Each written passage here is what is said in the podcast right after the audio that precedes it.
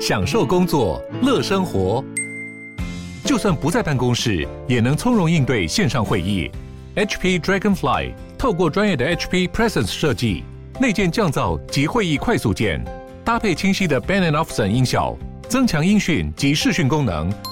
HP Dragonfly 顶级商务笔电，采用 Windows 11专业版，让您在会议中享有最佳的视觉和听觉品质。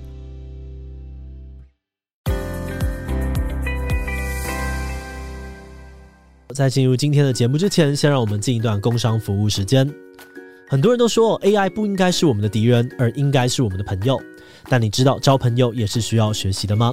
为了应应 AI 带来的挑战，教育部二零一八就发表了和 AI 做朋友的教材及教案，上下扎根，协助中小学生了解 AI 应用。到现在已经有六十二所学校开设 AI 课程，参与的学生也超过了八千人次。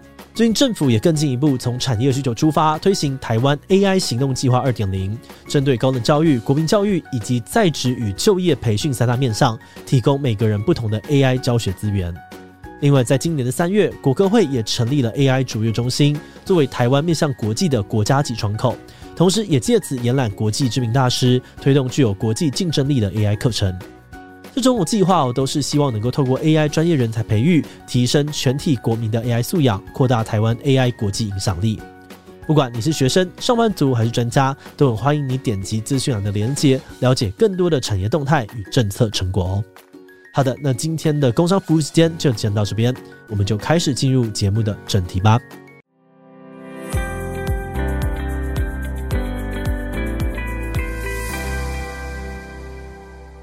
比方说，今天有一个小朋友，他是电机系毕业，他想要进台积电当工程师，那我可能就会问他：你觉得做一个晶片的本质是什么？你觉得当一个工程师，为什么人类文明会需要工程师这个职位？他到底是要解决什么样的问题？他要创造什么样的商品？虽然这个问题听起来好像有点抽象，他可能会说：啊，我先去考一个什么证照比较重要吧？可是我反而觉得，在 AI 这个时代，这个问题可能。呃，跟以前相比是前所未有的重要。因为如果你不能界定一个工程师、一个业务、一个产品经理、一个行销专员、一个广告 AE，它背后到底要产生什么价值，你不能理解，相当于你就不了解它背后到底是哪些人要被服务。那你只是去这个收集一大堆证照、收集一大堆工具，去证明你会这些东西。那在 AI 的时代，AI 比你更厉害，甚至现在很多 AI 工具已经整合了其他的 AI 工具了。所以反而是呃，还是回头讲那句话，就是以人为本。比方说，你想当工程师，不是光解决问题，你还要低成本的解决问题。好像呃，这个你想要当一个这个呃产品经理，不光是产品要做得好，而是要大家会买单。好像这些事情，反而我认为是我会建议年轻上班族多增加一点人文的素养。可能在这个高科技时代，人文素养是我们。呃，真实的人类反而是一个最重要、最重要、越来越凸显的一个能力。Hello，大家好，我是志奇，那欢迎大家收听今天的常州我朋友。那今天企划养羊一样会跟我们聊聊。大家好，我是养羊。好，那我们今天邀请到的来宾呢是大人学的共同创办人姚世豪 Brian。哎，Hello，大家好，我是 Brian，来自大人学。哎，那可以先跟我们的观众介绍一下大人学吗？好啊，呃，大人学其实是一个教学的平台，教育的平台。我们主要服务的对象大概是。啊，从差不多二十七八岁到四十五岁左右，这是我们最大的一个受众。那这个年纪的朋友，大部分是上班族或是创业者。那我们提供各式各样的课程内容，主要有三个面向：一个是谈管理的课程，一个是谈这个职场个人发展，还有一个就是人际关系。那我们就是除各式各样课程之外，其实我们背后有一些自媒体，像是我们有一个 Podcast。嗯，叫大人的 Small Talk，然后我们有两个部落格，一个叫叫大人学，是谈职场两性，另外一个是谈专案管理的生活思维，大概是这样。我其实一开始最早就是从那个大人学这个部落格开始看，嗯、然后后来有 podcast 之后，我大概应该是前几集，我还记得那个时候的 录音品质比较粗糙的时候，直接拿手机录的。对对对，然后偶尔我记得好像会有救护车还是警车声一点点的时候，我就那时候开始听，然后也渐渐的开始对于呃 podcast 这样的传播形式开始比较感到有一点兴趣。嗯、所以我这边好奇的另外一个问题是，当初为什么会想要创办大人学啊？哦，其实他有呃，我长话短说好了。其实我跟我另外一位 partner，他叫 Joe，我们两个其实最早都是工程师。啊，都是土木工程师。那我们刚好做了几年土木工程之后，发现这好像跟我们的性向不合，因为我们都喜欢说话，喜欢媒体，所以后来我们就一起加入了顾问公司的行业。所以我们最早成立这个公司的名字是一家 consulting firm，一家顾问公司。我们专门帮像台积电啊、宏基啊这种大企业去设计 SOP，去帮助他们控管各式各样的专案成本。所以这是我跟呃我的 partner 的本业。那当时很好玩，当时我因为我们去这些大企业。做辅导嘛，那他们里面很多员工不懂什么是管理，所以我们就开始写文章给他们看，等于是教育内部的员工。那既然想说文章都写了，就让它开放给大家看，结果没想到看的人越来越多。然后呢，呃，本来写管理文章，就很多人说，哎，你们的管理文章很棒，可是你们运用管理的思维来谈职场两性更好看哦。所以我们后来就觉得，哦，原来大家喜欢看这个，那我们就继续写，就成立了大人学。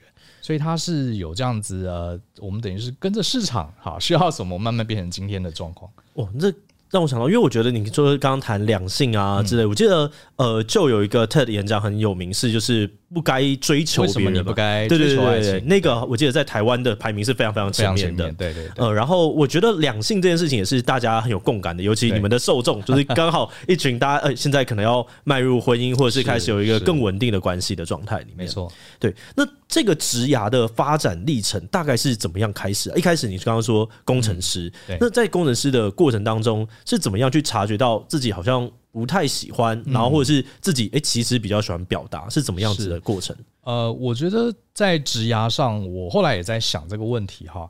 呃，我觉得我自己可能跟大部分我的同学啊朋友比，我是一个比较任性的人。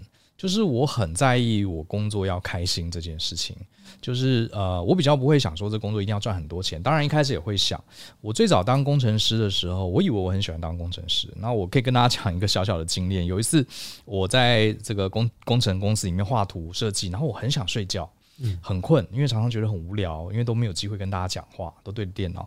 结果我实在太困了，我就跑到公司的厕所里面。想说眯一下，因为太困了。就我正要睡着的时候，听见隔壁间的厕所传来有人在打呼，表示已经有人先睡了。高压的，这么高压环境，对，因为很高压就会很紧张，很紧张很累，就难免会想睡觉。然后我这一阵，呃，这件事情发生后，给我很大的震撼。因为我当时二十出头岁，我在想说，哇，我这辈子真的都要在这样的一个环境，每天跑去偷跑去睡觉，然后一直做到退休吗？所以从那天开始，我就开始思考，这世界上到底有没有人是真的一边上班一边赚钱，而且还很开心的？所以我大概从二十六七岁，我就看了很多书，问了很多前辈，然后我就立定志向，我一定要找一个我真心每天上班很开心的工作。所以，呃，一切的起心动念是从那一天开始的。那过程中当然做了很多尝试，然后慢慢一步一步逼近我现在最想做的事情。哦，刚刚这个其实听起来很有感的，虽然我是没有在大公司上班，然后又跑到厕所里面，但我觉得可以分享两个就。呃，我一直以来都蛮在意厕所这件事情，因为我觉得厕所是一个集体生活里面你唯一一个可以躲进去，然后自己一个人的空间。所以呃，那个时候我的爸爸就跟我讲说，不管怎么样，你要把厕所弄得干干净净的，然后呢，最好是舒服一点，因为这样子大家如果要躲起来，会有一个地方可以躲，那个是很重要。然后第二个事情是，厕所是一个大家很有容易有共感。或者是容易去比对的，对对对，比对的地方。所以他说，很多的客户来的时候，他们其实也会去观察，就哦，这个厕所怎么样？你容易让别人有印象深刻。所以他说，不管怎么样，你要把你的厕所好好弄好。然后另外一个让我很有感的事情是，你刚刚讲到说，呃，我一辈子就要这样了吗？我一开始其实出来的时候是当设计师，然后在当设计师的过程当中，我就是做一做之后，我就突然也是在画图的时候觉得。我好像这一辈子就会画着这样的东西，然后也比不过方旭中或比不过聂永真，那难道我真的要这样了吗？是，所以我才开始去思考。所以我觉得这个。难道我就要这样了吗？好像是一个很重要的自我觉察的一个时间点。嗯、那我想，其实应该很多的观众朋友，他们也会对于自己的职涯规划到底该怎么进行，是有点模糊，甚至是苦恼的。对。那这边我不知道可不可以跟我们大家分享一下，就对你来说，职涯规划有没有什么一定要考虑的点？像刚刚讲到的开心，那除了开心以外，还有哪一些呢？好，呃，我想先鼓励大家一下，如果你对你的职涯感到迷惘、苦恼，你不要觉得这是一件很糟糕的事，你应该一边苦恼，可是同时要要为自己感到开心，因为这世界上很多人，他其实是放弃自己的职涯了，他放弃去追求一个快乐的工作。那你会苦恼，表示你对自己还有信心哦，还有一点要求。还有要求，然后我觉得你应该带着这个苦恼去探索，而不要一直说哦，我不要这个苦恼，我不要这个苦恼。因为很多人他其实没有苦恼，并不是他比你好，而是他放弃了这个追求。所以呃，那接下来再直接回答你的问题，到底还有哪些东西该注意？我觉得很多人在做职涯规划，太在意外界的。这个游戏规则太在意外界的世界，比如说我的同学他要念台大才能进台积电，或是现在做什么行业最赚钱啊？接下来做财经、做金融哈，做这个比特币比较呃有机会，或是我同学的这个家里是在做什么的哈，赚了很多钱。这些所有的思考充斥充斥我们的脑袋，可是你都没有想到你自己要什么。所以我觉得职涯探索，我反而认为。它不是一个去探索职涯，它是一个探索你自己这个人到底要什么，是谁。比方说，你喜欢自己一个人很认真的思考逻辑，还是你更喜欢跟一大群活泼的人脑力激荡？你喜欢上班的时候穿得像工程师很随性，我只要求写程式就好，还是你希望穿得很有型，跟一群同样很有型的人一起在某一个场域上班？这些想法听起来好像很单纯，有点 low，可是我觉得这是最重要的，因为工作就是生活。你甚至可以幻想你在什么样的公司上班，这个公司是在台北市还是在郊区？办公大楼是很漂亮、很 fancy，还是有基本的摆设就好？还有你周围同事是什么样的人？你想要过什么样的生活？甚至你每天穿什么衣服上班？嗯，你每天用多少时间的电脑？你是在一个摄影棚，还是在一个这个一堆很厉害工程师的简报室？这些听起来都跟专业无关，可是它却直接影响你每天开不开心。那我们从小到大其实很少真的去了解自己是一个什么调性的人，我觉得反而要花很多时间去了解自己。哦，我觉得这个自我觉察的概念是真的蛮重要的。就是自我觉察，嗯。然后我觉得刚刚讲到说，比起看外面看自己，我觉得这边有呃两个事情我也特别有感，想要跟大家分享的是，呃，我觉得我们蛮容易去高估近三年的发展速度。然后，但是去低估了一个长期的发展。可职涯它就是一个长期的东西。然后我们有很可能会因为现在正在做什么哦，例如说前阵子 Web 三很红，然后现在 AI 很红，你就一股脑的去投入。但是这些东西可能就是在短短的时间，呃，它就会消失。但是我觉得 AI 可能不会。但是很多时候热潮它就会这样去，然后就就没了。那如果你一直去追求这些高起来的浪尖的时候，你会觉得。非常的呃不受控制，然后你会觉得很焦虑，因为这些东西都不是你能看呃 control 的。可是如果你今天你去投入的是一个是哦，我自己的热情到底在哪里，或者是不要说热情好，就是你做什么东西能够。一直自我成长跟学习，就有一些输入，可能你这个东西会走的比较长久一点点，最后就能达到一个长期性的改变，然后你永远就比较有机会领先别人一点点。没错，对对对，确实是这样。但我刚刚听到志奇在讲说，就是大家很容易被这近三年的东西影响嘛。嗯。那我觉得其实现在 AI 的这个科技大幅度进步的这个东西，它确实，就算你说我们可以放缓这个心态，但我觉得它的出现跟它带来的冲击还是会不可避免的。让我们产生很多寻找工作或是要转职的时候的一些困扰，或者是一直在烦恼自己有没有需要增加什么技能。那以你们两个现在所看到的，你们觉得现在的这个 AI 它是会大幅度影响到大家的职涯规划或者是工作形态的吗？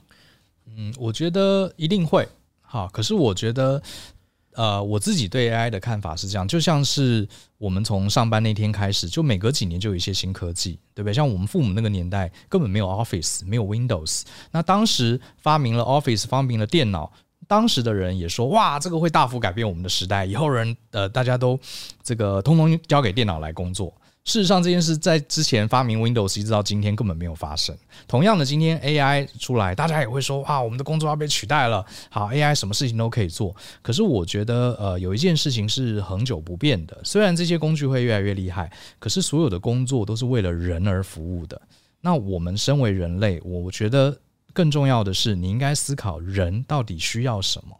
举个例子，像是呃，最近大家都用 AI，我们公司也用了很多 AI 的这些技术来辅助我们。比方说，我们想要设计一个新课程，哇，现在 AI 很厉害喽！你告诉他说啊，请你扮演一个课程设计规划师的角色，帮我设计出一个这个呃三十岁到四十岁人都可以用的专案管理课程。啪，他列出来一大堆，诶，看起来有模有样，也非常好。可是呢，这个东西是不能用的。为什么？因为设计这门课程，它的目的是谁？他想服务的人是谁？你想要达成什么效果？这些东西 AI 不会知道。它有一个大型语言模型，会帮助你补足一些你漏掉的知识点。可是这门课程真正要服务的对象是人，他对于这个学问有什么痛点，他想要得到什么好处？我想透过这个课程，除了赚钱之外，我想要给他什么样的影响？这些事情最终还是要我们人来去处理。所以我反而觉得大家对 AI 不用过度焦虑。可是呢，它会造成它将来会形成一个两极化，也就是你看到现在大部分的白领。如果他平常的工作纯粹只是啊打这些文稿，他没有去思考人要什么，这样的年轻人很确实很容易被取代，因为 AI 做的比你更好。可是相对的，如果这个上班族也许他科技能力不是很强，可是他很清楚知道市场要什么，人要什么，人的痛点，人的欲望是什么。很能抓住这个点的 AI 反而会成为他一个好帮手哦，所以反而是或许他原本科技能力不足，但他因为知道如何去运用这个东西，反而这个 AI 可以成为他很好的帮手。没错，对，我觉得此外也是刚刚讲到帮手，我感觉就是它是一个 AI 是一个。呃，Copilot 它就可以帮你辅助做很多的事情。那它当然有一个我觉得有趣的事情是，它让很多人可以快速的站上八十分。例如说，我过去我的画画其实就是没有很好，但是我今天在 AI 帮助之下，我可以很快速的，而且好像我做到一个八十分的绘画。但是除了这个八十分的绘画之外，其实如果你是对绘画更有一些追求的人，你就更容易从这个东西当基础去走到八十到九十分。然后此外，我觉得还有一个呃有趣的点是，我觉得在 AI 出现之后。沟通还有协作这两件事情的东西又变得更重要了。不管你是对于自我的沟通，你要知道我现在到底处在什么样的状态，我要怎么样去跟他讨论，以及跟别人。因为如果你今天你跟别人的沟通不太顺，别人就会觉得，嗯，那我就把你换掉就好了。这件事情是真的有发生。昨天我有一个好朋友，他就说，呃，他前阵子刚好跟大概是。呃，这个泛华语地区前三大的手游的公司的一些呃伙伴里面去聊天讨论，他们就说：哦，过去我们发这个美术，我们发一个美术给这个美术的 team，如果这个美术的 team 呢，他就是会想说啊，这个我们的工排的很满呐，哦，你这个需求提的不清楚，我这样没有办法画，然后他现在就会想说，哦，那我不要发给你，我发给 AI。对对，我觉得这件事情真的会发生，所以他反而在这个契机之下，逼得大家要更努力的成为一个你更好跟跟别人协作的人。嗯，不然我就宁愿用。我我我跟 AI 协作就好了，我不要跟你。所以我觉得这其实是一个很有趣的契机。我们突然在一个好像很强调个人的状态里面，又找到了一个哦，我们需要跟别人合作的那个空间。哦，反而是这个机器促使我们更注重了人跟人之间的合作关系。对，因为如果你不做这件事情的话，你的损失会很大。嗯，所以我觉得突然有一种哎。沟通能力越来越重要，而且你同理，因为人还是跟人互动，人跟人交易的，就是这件事情，我觉得还是一个人的要怎么讲？人人作为一个生物的社群性，它不是那么的完整被取代，所以它一定还会有很大部分的空间会保留在这个地方。这是我昨天在听诶我们的呃行销年会的时候的一个小小的启发。哎，那 Brian 可以介绍一下，就是你们现在公司，比如说在专案管理或者是顾问咨询上，有没有已经导入 AI 协助过哪些事情的进行吗？我们大概从今年年初开始，呃，我跟我的 partner 就我们发现，哇，这个 AI 确定是一个风潮，甚至比之前的加密货币还要更重要。我们是第一时间，我跟呃我的 partner，我们自己就先试了很多东西，就发现哇，这个 ChatGPT 不得了，跟我们以前想象的东西完全不一样。然后呢，呃，我们可是我们家那时候，我们家的小朋友都比较年轻，他们大部分也是这个文组的比较多。他就是他们就是听大家讲这个东西很厉害，可是他们都没有去试。然后我跟我的 partner 就来了一个杀手锏，我们就 跟我们这个所有的内容编辑团队说，接下来给你们两个礼拜的时间，每个人要给我写一篇文章，跟 AI 有关。你想要讲趋势也可以，你想要介绍工具也可以。而且你写的文章，你要自己亲身有去经历过，要去用过这个工具，然后才行。结果大家就突然很慌乱，因为我很少叫他们从零开始写一篇他自己的文章。然后呢，呃，他们就开始很认真写。写完之后呢，我们就给评比。然后他们这时候在过程中也逼着他们去，呃。任意的使用你喜欢的工具，然后他们就突然觉得这个东西好像跟他们想象的不一样，好像蛮厉害的。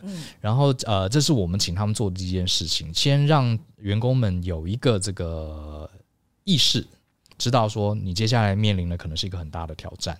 所以当他们有这个意识之后呢，呃，团接下来团队就会开始使用一些 AI 工具来做一些他们的工作，比方说我们列课纲。那我也跟他们提，你绝对不能直接把 AI 东西拿来用，因为你呃。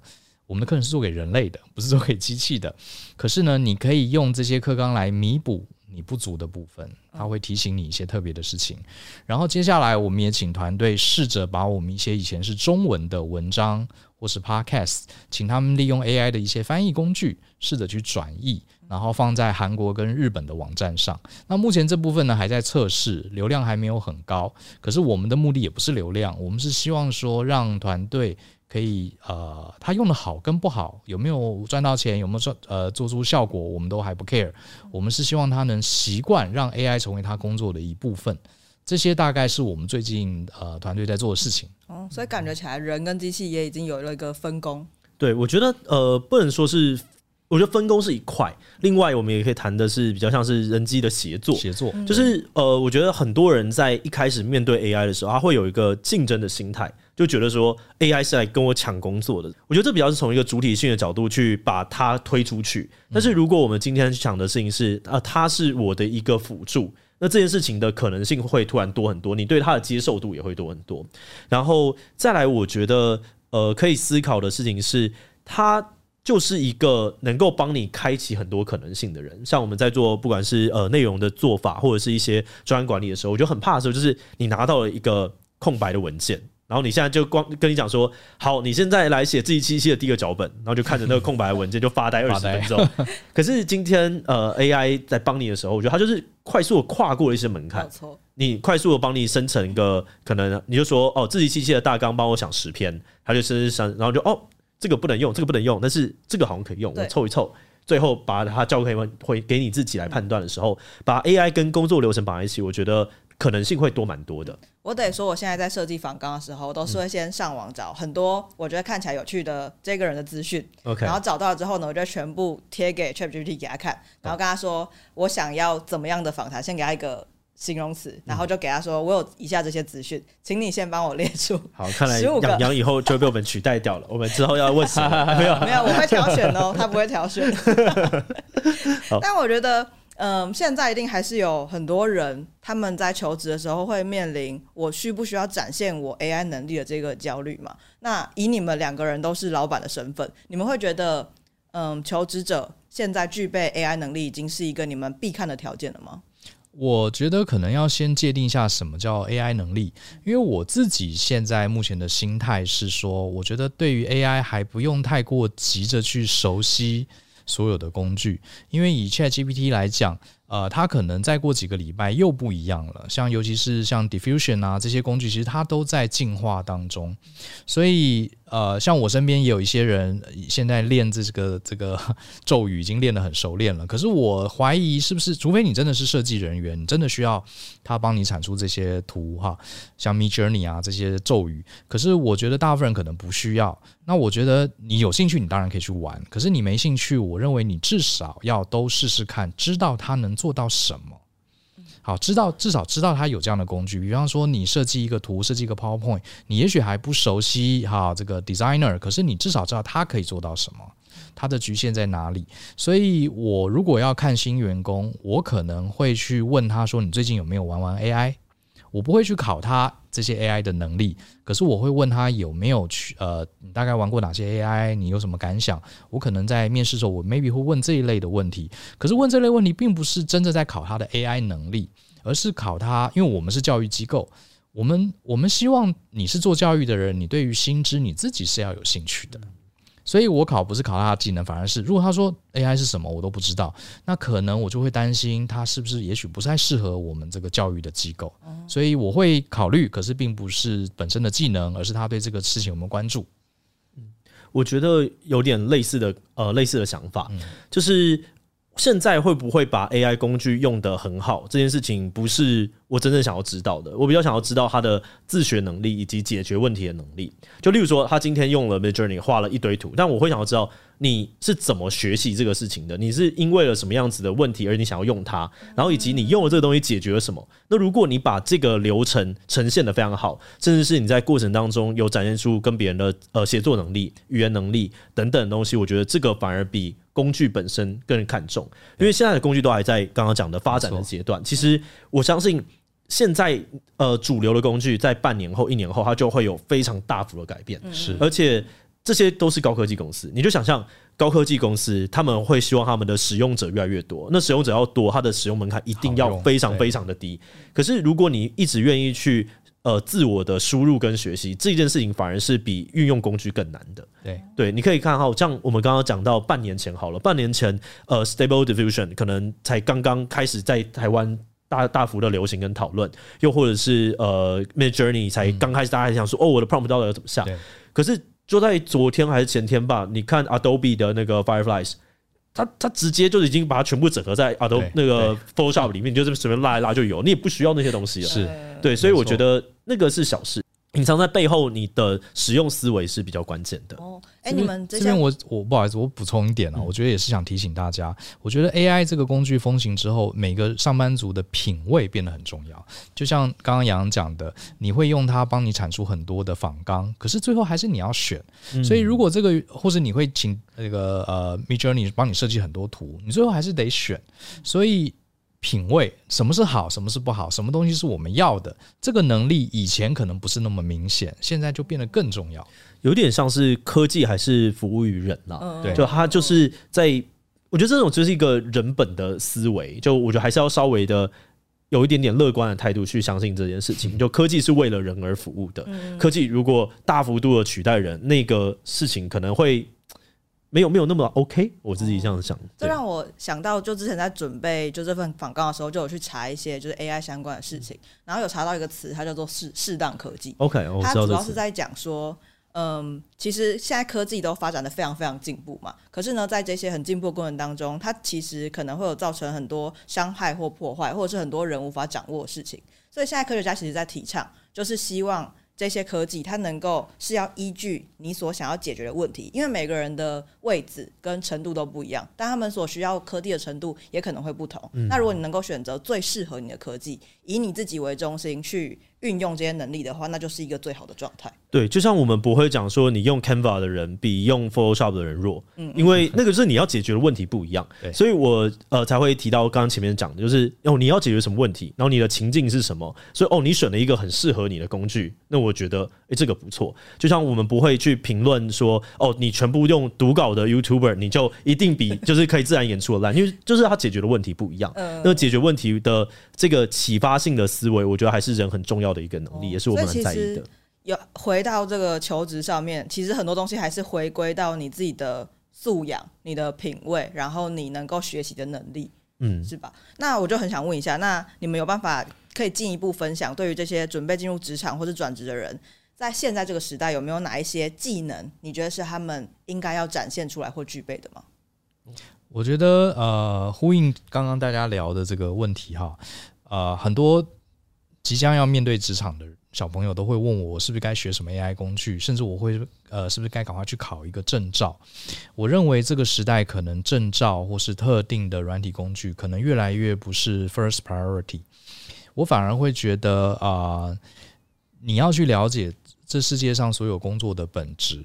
比方说，今天有一个小朋友，他是电机系毕业，他想要进台积电当工程师，那我可能就会问他，你觉得？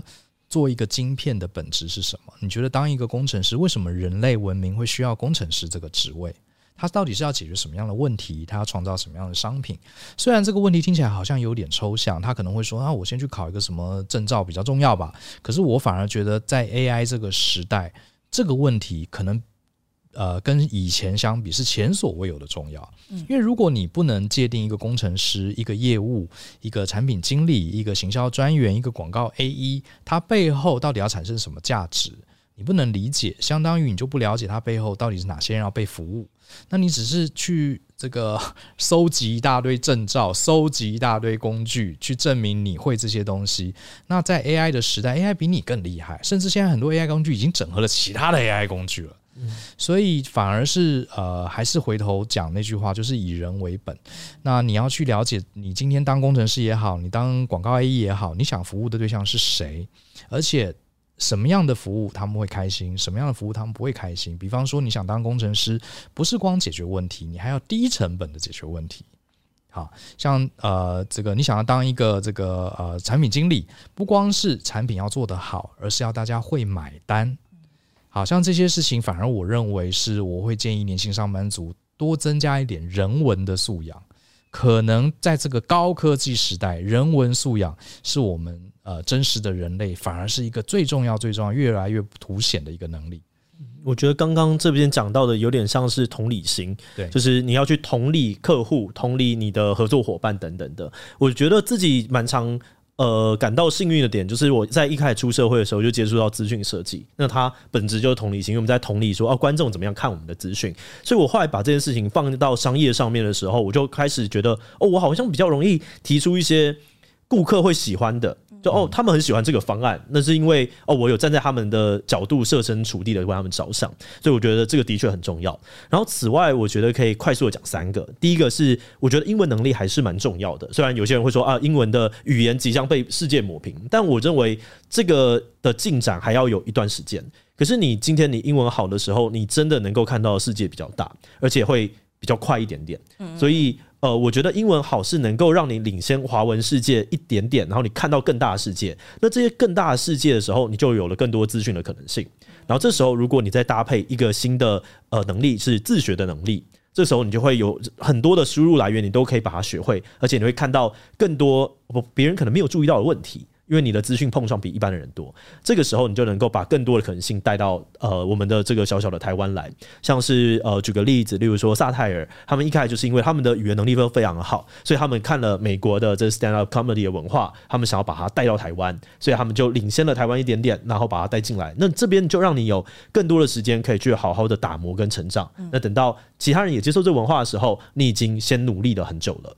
我觉得不一定是要从很竞争的角度一直都说啊领先落后什么的，而是这件事情它就会让你看到一个蛮有趣的世界。嗯然后最后是呃协作的能力，不管是跟机器协作还是跟人之间的协作，因为我们现在要面对的问题都很复杂，所以如果我们没有好的协作能力，那其实你终究你会卡关。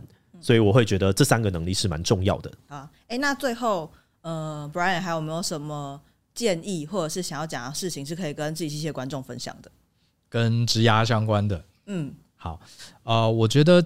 我就整合一下今天我们聊到的几个内容，好，我觉得其实职涯的规划，还有呃找到自己理想的工作，其实他说很难也很难，说不难也不难。